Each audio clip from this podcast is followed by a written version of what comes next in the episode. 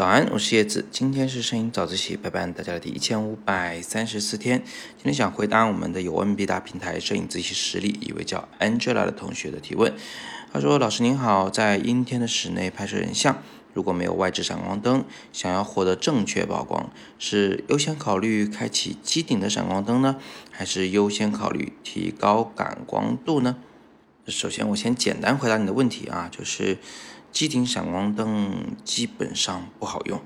那我们优先会考虑的呢是，呃，比如说扩大光圈啊，降低快门速度啊，这样的调整曝光的做法，实在迫不得已了，我们才可能会去提高感光度。当然，这说的是手动曝光的情况下，如果是半自动曝光模式，比如光圈或者快门优先模式的话，我们就会增加曝光补偿，来让画面变得更亮一些。当然，其实有一个最好的解决办法，就是把室内的灯光调亮一点，这样呢，室内就不会那么暗了，人物的脸上光线会充足一些。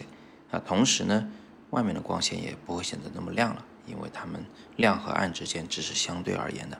那今天呢，我除了回答你的问题啊，还想简单的讲一讲为什么我们不太主张使用相机内置的闪光灯来进行补光。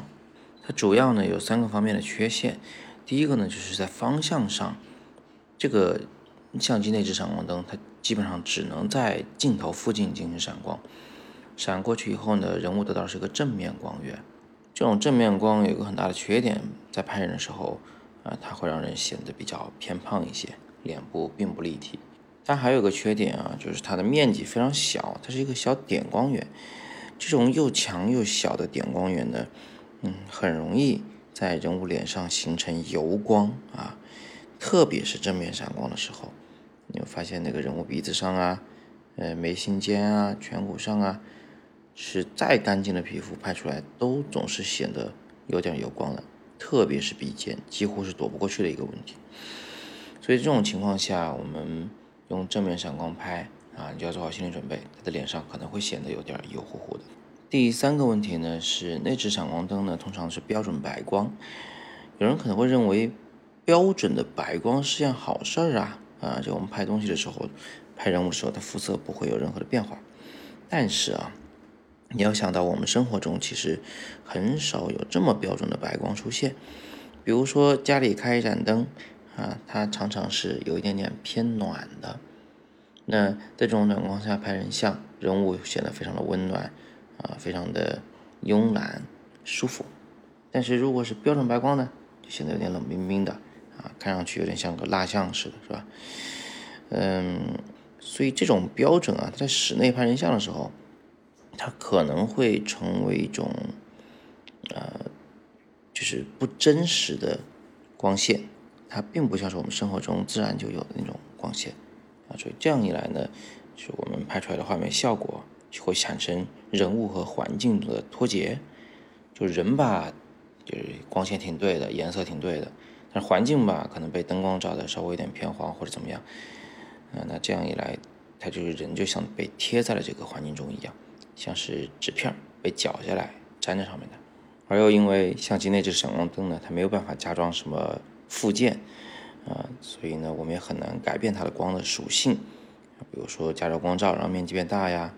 啊，加呃蜂巢让光线更集中啊，加绿色片让白光变成黄光啊，等等等等，这在内置闪光灯上几乎是做不到的啊，很难搞。所以呢，我们一般不主张在拍人像的时候使用内置闪光灯来做任何事。啊，它可以做的只有两种啊，第一个呢是在夜景中拍人像的时候，实在是没有光，但是这个所谓的人像。呃，并不为了美，它只是个纪念照。那行，那你把我这个闪光灯给打开。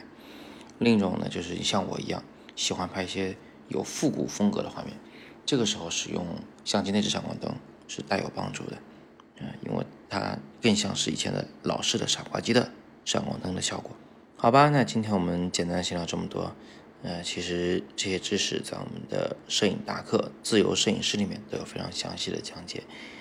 呃，大家点阅读原文也可以看到更多我为大家录制的摄影好课。今天是摄影早自习陪伴大家的第一千五百三十四天，我是叶子，每天早上六点半，微信公众号“摄影早自习”，不见不散。